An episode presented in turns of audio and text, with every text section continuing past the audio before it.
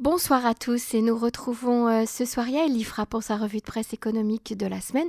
Ce sera la dernière revue de presse de la saison et donc on va essayer d'en profiter un maximum. Bonsoir Yael. Bonsoir Emmanuel. Alors Yael, on va parler euh, d'un sujet très intéressant qui est celui de la retraite des femmes en Israël. Euh, l'âge de la retraite va certainement être reculé hein, pour les femmes.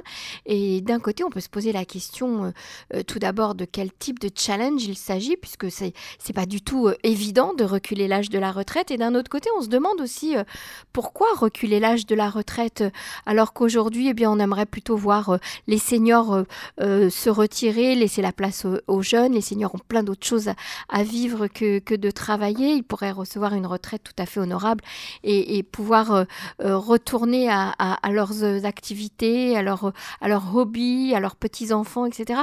Alors, quel, est, quel type de challenge nous, les femmes, nous les femmes, allons-nous euh, devoir faire?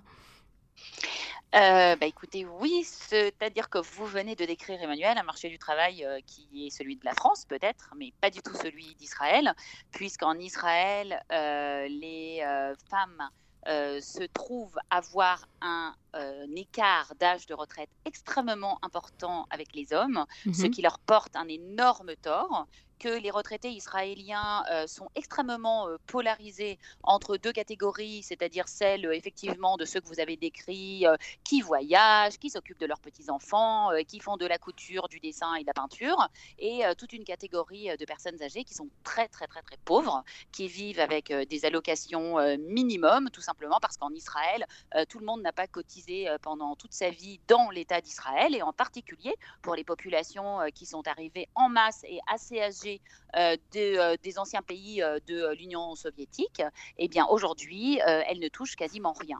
Or, il se trouve que Israël, pour des raisons un peu socialistes, est resté avec un système où effectivement les femmes prennent leur retraite à l'âge de 62 ans et les hommes prennent leur retraite à l'âge de 67 ans il n'y a aucun autre pays développé au monde dans lequel une telle différence existe, même si par exemple en mhm. France, disons, les femmes peuvent bénéficier davantage si elles ont cotisé en fonction de leur nombre d'enfants, etc.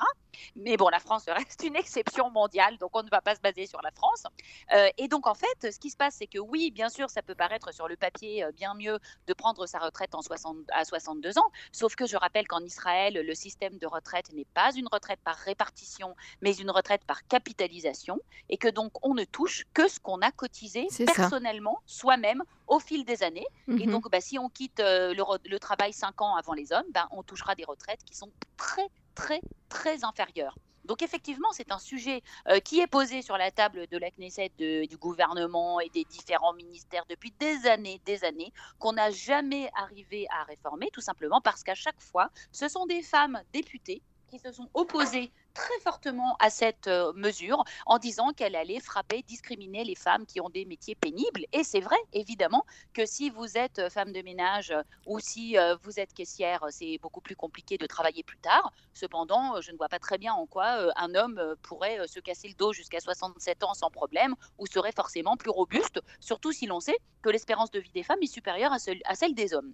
Donc aujourd'hui, on en est arrivé à un constat un peu inverse, qui est que ce sont au contraire les féministes les plus radicales et en particulier les deux ministres très féministes que nous avons actuellement au gouvernement, donc je rappelle Meraj Mikhail eh oui qui est donc ministre des Transports et qui dirige le parti Avoda, et Merav Cohen, donc les deux Merav, Merav Cohen qui dirige le parti euh, de ce qu'on appelle l'égalité euh, sociale et qui a mhm. fait, euh, vous savez, du bien-être et de la défense des personnes âgées véritablement sa mission dans la vie. Et toutes deux disent qu'aujourd'hui, il faut changer cette politique. Ce n'est plus possible, ça devient discriminant dans le mauvais sens. ce sont les femmes qui sont maintenant frappées par cette discrimination du fait qu'elles n'ont plus assez d'années travaillées. Et effectivement, Israël reste un pays euh, qui, euh, qui marque une différence qui n'est pas forcément positive.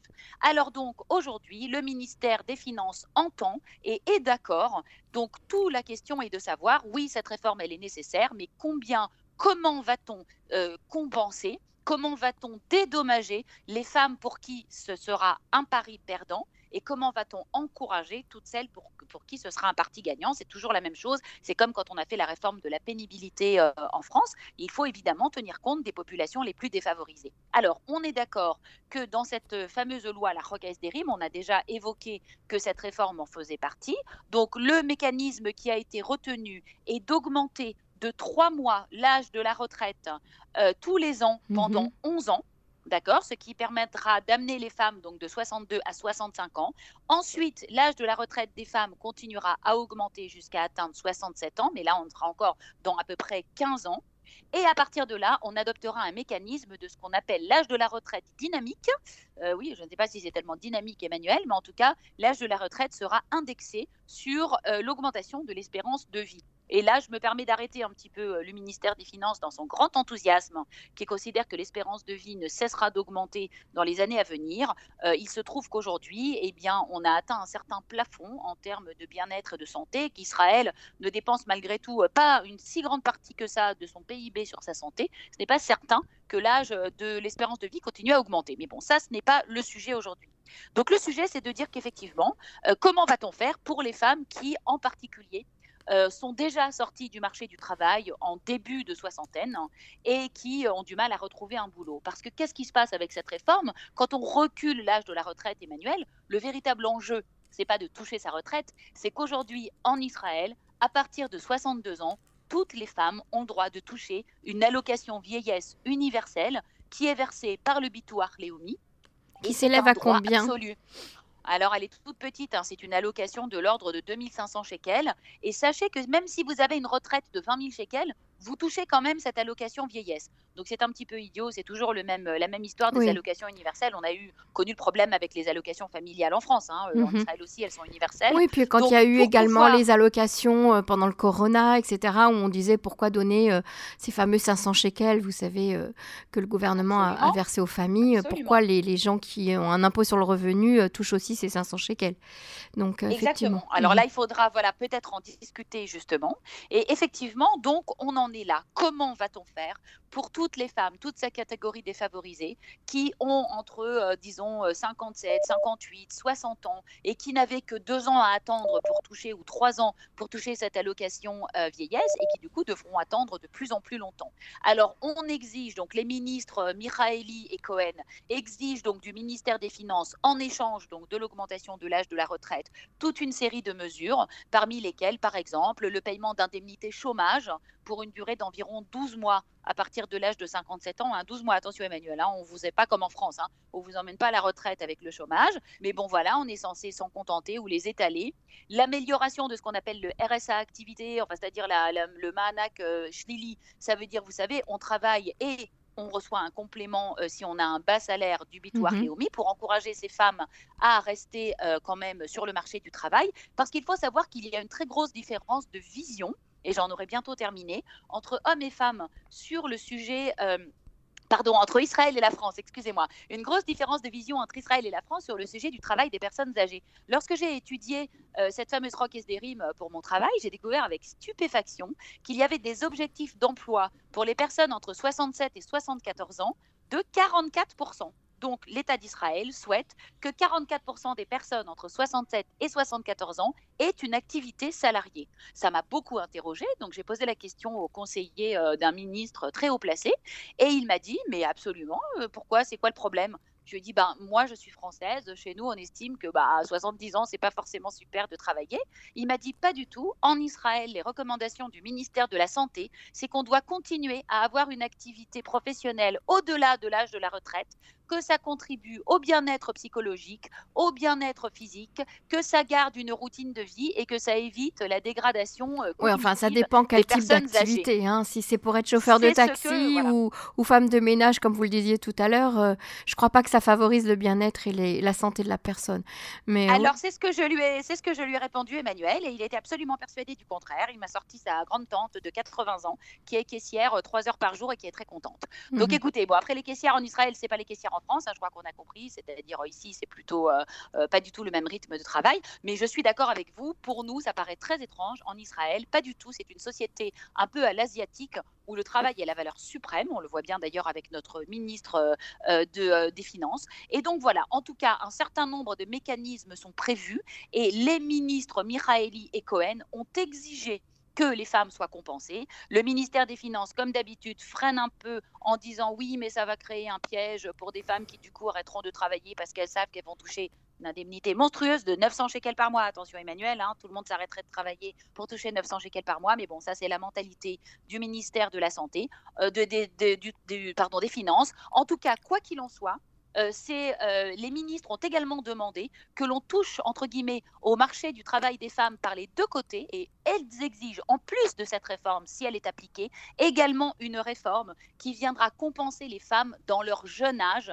quand elles perdent du salaire, qu'elles perdent des avantages parce qu'elles partent en congé maternité ou qu'elles s'occupent de leurs enfants, qu'elles prennent des jours, qu'elles renoncent à une partie de leur carrière, on estime que ce qu'elles appellent l'amende ou le coût de la maternité est estimé à 9% au premier enfant à peu près, c'est-à-dire une baisse de revenus, et à 15% pour le deuxième enfant. Et mhm. donc, elles exigent des investissements massifs. Hein, c'est pas vous, Emmanuel, qui dirait le contraire. On a parlé tellement de fois de ça dans les crèches, eh dans le soin aux jeunes enfants, mhm. évidemment, et qu'on donne au père un congé paternité pour qu'il développe son lien avec son bébé. Vous, savez, vous savez également ces, ces, chèques services qui sont euh, euh, donnés en France pour euh, employer une nourrice à la maison, pour avoir droit à une femme de ménage, etc. Il y a des aides qu'on peut apporter aux femmes pour qu'elles puissent justement rester sur le marché du travail sans que leurs revenus en soient touchés, bien évidemment. Exactement, bah, c'est tout à fait ce qu'elle réclame. Et elle réclame aussi le congé paternité qui en Israël est limité aujourd'hui à 8 jours, hein, je le rappelle. Mhm. Idem, on est très très très en retard sur le reste du monde. Donc espérons que ces ministres qui sont quand même progressistes et féministes parviendront à faire avancer cette retraite, que les femmes touchent une retraite qui soit meilleure, que les femmes défavorisées soient compensées et que les jeunes mères puissent se lancer dans l'aventure de la maternité, bon, ce qui n'est pas un problème en Israël, on en est bien d'accord, mais quand même sans craindre une perte de revenus et une perte future sur leur retraite. Très intéressant, donc un sujet euh, à suivre, Yael. Alors le deuxième sujet qu'on avait choisi d'aborder euh, aujourd'hui, eh bien, c'est le, problème de l'assistance aux personnes âgées dépendantes. Qu'est-ce que quel système Israël a mis en place? Est-ce que ce système est-il efficace euh, ou doit-il évoluer selon vous? Eh bien, on est en pleine crise, Emmanuel, une crise très très grave. Israël, une fois de plus, est un pays qui se distingue de beaucoup d'autres pays développés, vous le savez, par son très faible niveau de dépenses sociales. On est quasiment 10 points en dessous de la moyenne des pays de l'OCDE, et en particulier pour les personnes âgées, si bien que on a développé au cours des années un système qui aujourd'hui est arrivé en crise très grave, qui est le système des travailleurs étrangers qui s'occupe des personnes âgées à domicile. Mhm. Donc c'est un système très répandu en Israël et je préviens les auditeurs euh, un peu sensibles que je vais dire ici des choses qui ne seront pas forcément très consensuelles, mais qui doivent être dites et qui doivent être entendues. Israël, c'est euh, devenu complètement euh, addict, comment on dit ça, accoutumé, enfin une accoutumance maladive à du travail de travailleurs étrangers venant de pays du tiers-monde, hein, évidemment. Dans un premier lieu, ça a été les Philippines, mais aujourd'hui, ce sont des pays euh, beaucoup plus pauvres comme euh, l'Azerbaïdjan ou le Kyrgyzstan ou l'Inde, dont on importe euh, avec un système de permis de travail qui sont limités dans le temps parce que ces personnes doivent venir, mais surtout ne pas rester ici et repartir quand elles ont terminé de s'occuper de la personne âgée. On importe ces travailleurs à bas prix qui ont des conditions de travail qui évidemment n'ont rien à voir avec les conditions de travail d'un salarié israélien, à savoir que ce sont des travailleurs à domicile dont évidemment on ne compte pas les heures, qui sont logés chez leur employeur et à qui on donne en gros, bah, la base c'est le salaire minimum, hein, Emmanuel. Mhm. Donc je ne sais pas si vous, vous accepteriez de le faire, mais évidemment que non. Et aujourd'hui, en raison de la crise du corona, en raison évidemment du vieillissement de la population et du nombre de plus en plus grand de personnes âgées qui vivent longtemps, et on en est très heureux, et en bonne santé ou un petit peu moins en bonne santé, on a un recours de plus en plus massif à ces populations, à ces travailleurs. Il y a en Israël euh, aujourd'hui 57 000 salariés étrangers dont euh, plus de 40 000 s'occupent de personnes âgées, le reste étant, comme on l'a déjà dit, dans l'agriculture et dans le bâtiment. Avec la crise du corona, on a fermé évidemment les frontières d'Israël, vous le savez. Euh, mhm. certains sont restés bloqués ici, euh, d'autres se sont trouvés dans l'impossibilité de faire venir des salariés pour leurs parents. Et donc, les journaux et les médias israéliens sont inondés d'articles que pour ma part, et en tant que personne euh, ayant vécu dans un autre pays où le système d'aide aux personnes âgées est très différent, je trouve tout à fait, euh, on va dire, folklorique de personnes qui se plaignent euh, que les travailleurs qui aident leurs parents âgés exigent des jours de congé, qu'ils exigent de l'argent de poche, qu'ils exigent de ne pas travailler pour le salaire minimum, euh, qu'ils choisissent les personnes pour qui travailler, bien évidemment parce qu'il y a une demande énorme, évidemment, et que l'État ne fait pas son travail, Emmanuel. C'est là qu'on est, hein. évidemment, c'est là que j'en viens, vous avez bien compris. Je ne mhm. suis pas du tout en train de reprocher à des enfants de vouloir s'occuper correctement de leurs parents, mais on sait très bien qu'en France, quand on a besoin d'avoir quelqu'un à domicile, on ne le fait pas travailler 16 heures par jour. Évidemment, on a mhm. deux personnes chacune travaille 8 heures par jour et chaque personne, c'est un salaire avec des charges sociales, des congés, des cotisations retraite et tout ce qui va avec. Alors ici, évidemment, cette addiction à ces travailleurs étrangers qui fait économiser beaucoup d'argent à l'État, une fois de plus, je suis consciente que je dis quelque chose de polémique, mais je pense qu'il faut que ce soit dit. C'est devenu quelque chose qui fait que la population israélienne est en détresse, de nombreuses familles sont en détresse parce qu'il n'y a pas de salariés, et pour autant, la solution n'est évidemment pas l'importation de plus en plus massive de ces salariés, tout en se plaignant que, comme il y a la loi de l'offre et de la demande, qui convient très très bien hein, à des tas de secteurs dans la population, ça ne dérange personne. Quand on ne s'agit pas des travailleurs étrangers de dire qu'il y a l'offre et la demande et que quelque chose peut être très cher parce qu'il n'y en a pas assez, eh bien ici, on se plaint de ces personnes qui ont le front de demander des meilleures conditions de travail ou plus de vacances parce qu'ils le peuvent. Alors effectivement, c'est difficile de trouver des salariés quand on habite par exemple dans la périphérie. Et le problème n'est pas le problème des familles, mais le problème de l'État qui s'est défaussé une fois de plus de la même façon, sans aucun rapport, mais je fais quand même une comparaison, qu'on laisse des milliers d'étudiants étrangers payer eux-mêmes leurs études de médecine en ne donnant aucun poste d'études de médecine en Israël et qu'ensuite ils représentent 60% des médecins israéliens eh bien, on laisse les familles être obligées d'avoir recours à ces salariés qui aujourd'hui sont devenus plus exigeants en raison de la demande et aussi bien tout simplement parce qu'ils euh, savent qu'ils peuvent et l'État laisse faire en délivrant en plus des autorisations au compte-gouttes, en expulsant ces personnes quand elles ont des enfants ici et qu'elles se sont installées ou qu'elles ont eu euh, leur centre de vie qui a changé. Et donc évidemment, ce n'est pas la solution. On ne peut pas continuer à se reposer sur ce marché des travailleurs étrangers. On en a parlé également dans le bâtiment. C'est une moindre sécurité du travail, c'est des accidents à la pelle, on le voit très bien. Dans le secteur de l'agriculture, ce sont des, des Thaïlandais qui travaillent, euh, qui travaillent 15 heures par jour avec des pesticides sans aucune protection. Il faut absolument que Israël, qui est un pays développé, accepte que le travail, ça coûte cher, qu'il faut le payer que ça se paye dans tous les pays du monde. Je pense qu'on n'a aucun problème à payer des forts salaires à des personnes qui travaillent dans la high-tech euh, ou dans la banque ou dans d'autres secteurs. Si quelqu'un veut que la personne qui s'occupe de son parent âgé s'occupe bien d'elle, il faut aussi y mettre le prix. Ou alors, il faut évidemment demander à l'État ou de subventionner, euh, comme c'est fait dans une petite partie, hein, on reçoit quelques mhm. milliers de shekels pour une personne dépendante, ou tout simplement de créer des cadres pour les personnes âgées qui ne soient pas ce fameux Dior Mugan, où vous savez que les gens sont obligés de vendre leur appartement pour pouvoir aller habiter dans ces résidences pour personnes âgées. Il faut évidemment que l'État forme des chômeurs aux professions, de la dépendance en leur donnant des diplômes, en les payant correctement, comme ça se fait en France, où maintenant l'assistance aux personnes âgées est une profession qui est très bien reconnue, avec un diplôme. On a un diplôme, on n'est pas gérontologue, hein, mais on a quand même une spécialité, on sait faire du travail en cognitif, on sait faire du travail pour aider ces personnes, on sait pas seulement leur tenir compagnie ou les balader au parc du coin de la rue, c'est aussi une compétence. En Israël, on doit s'occuper de la petite enfance et on doit s'occuper de la grande vieillesse. On doit former des personnes avec des diplômes en leur donnant une valeur. On doit accepter que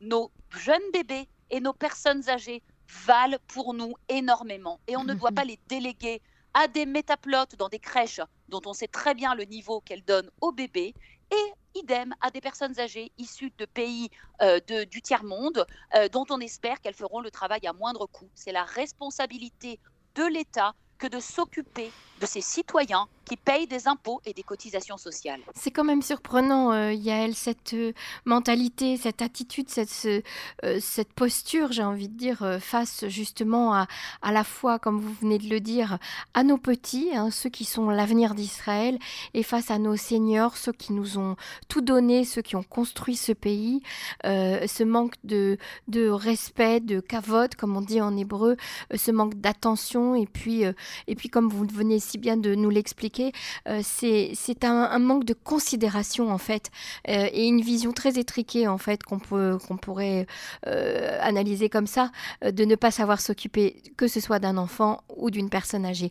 Merci beaucoup pour ces explications en espérant que vous serez entendu et on vous retrouve, eh bien, bon été, bonnes vacances, on vous retrouve à la rentrée. À bientôt Yael Ifra. Merci beaucoup Emmanuel.